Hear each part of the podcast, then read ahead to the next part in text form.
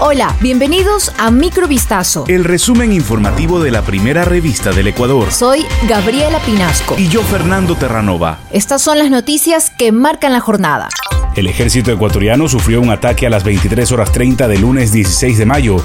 Delincuentes intentaron vulnerar las instalaciones del batallón de selva número 55 Putumayo, informó este martes la institución. Al recibir la alerta se produjo un enfrentamiento para evitar que estos sujetos pudieran ingresar a la unidad militar. Sin embargo, durante los acontecimientos, los sujetos armados agredieron y causaron heridas a dos soldados, así como también se sustrajeron dos fusiles HK del personal que se encontraba realizando el servicio de guardia. Inmediatamente, el personal militar procedió a explorar toda el área, pero los delincuentes huyeron introduciéndose en la selva. Uno de los heridos fue trasladado de forma inmediata al Hospital Marco Vinicio Isa de la ciudad de Lago Agrio para ser evaluado en su estado físico. Por su parte, el ejército indicó que se han extremado las medidas de seguridad en todo el batallón de la selva número 55 Putumayo y en las unidades militares pertenecientes a las brigadas de la policía de Napo.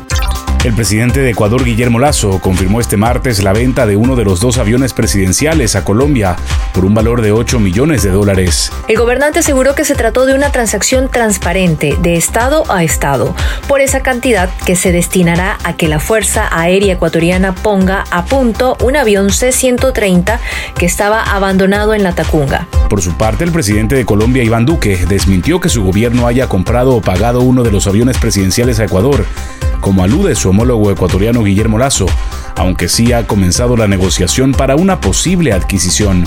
Iván Duque dijo en declaraciones a medios de comunicación, Colombia ha tenido conversaciones con Ecuador sobre un avión que ellos tienen a disponibilidad, pero quiero ser enfático en esto.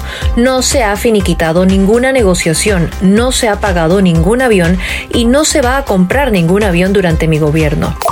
10 niñas de entre 9 y 15 años en situación de vulnerabilidad y de diferentes partes de Ecuador cumplirán su sueño de visitar el Space Center de la NASA en Houston, Estados Unidos, gracias a una iniciativa impulsada por varias fundaciones. Las niñas iniciaron este mes su preparación en el marco de esa iniciativa que combina clases virtuales con expertos en administración espacial aeronáutica y la visita in situ a las instalaciones que la NASA tiene en Houston, Texas, el próximo agosto. Nadia Sánchez, fundadora de She Is, organización que promovió la idea, precisó que entre las seleccionadas de Ecuador figuran niñas de todos los rincones del país, incluida la región amazónica. Más de 1.200 niñas de Ecuador y Perú se postularon al programa que incluyó un riguroso proceso de selección basado en una docena de criterios, entre ellos el rango de edad de 9 a 15 años, que se desempeñaran de forma excelente en el sistema educativo, su situación de vulnerabilidad y gran capacidad de liderazgo.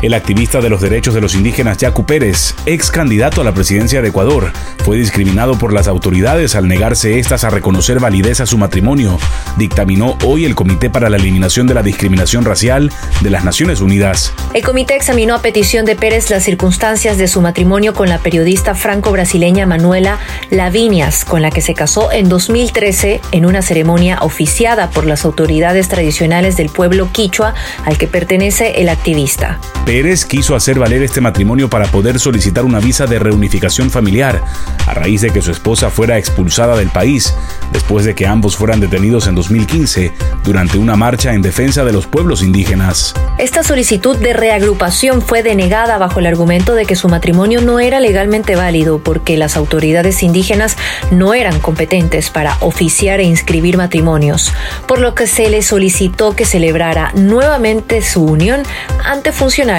del registro civil. Perú y Ecuador suscribieron este lunes un convenio marco para promover el desarrollo de las comunidades fronterizas de las regiones de Tumbes, Piura, Cajamarca, Amazonas y Loreto, como parte del Plan Binacional de Desarrollo de la región fronteriza.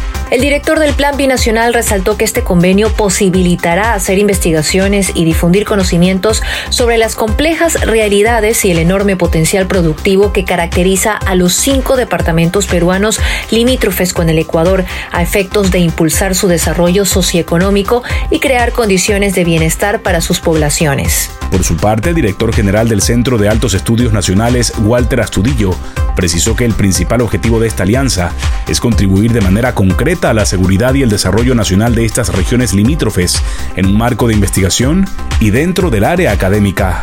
Perú y Ecuador comparten unos 1.500 kilómetros de frontera que comienza en el Océano Pacífico, cruza la sierra y selva y acaba en el río Putumayo en el Amazonas. Esto fue Microvistazo. El resumen informativo de la primera revista del Ecuador. Volvemos mañana con más. Sigan pendientes a vistazo.com y a nuestras redes sociales.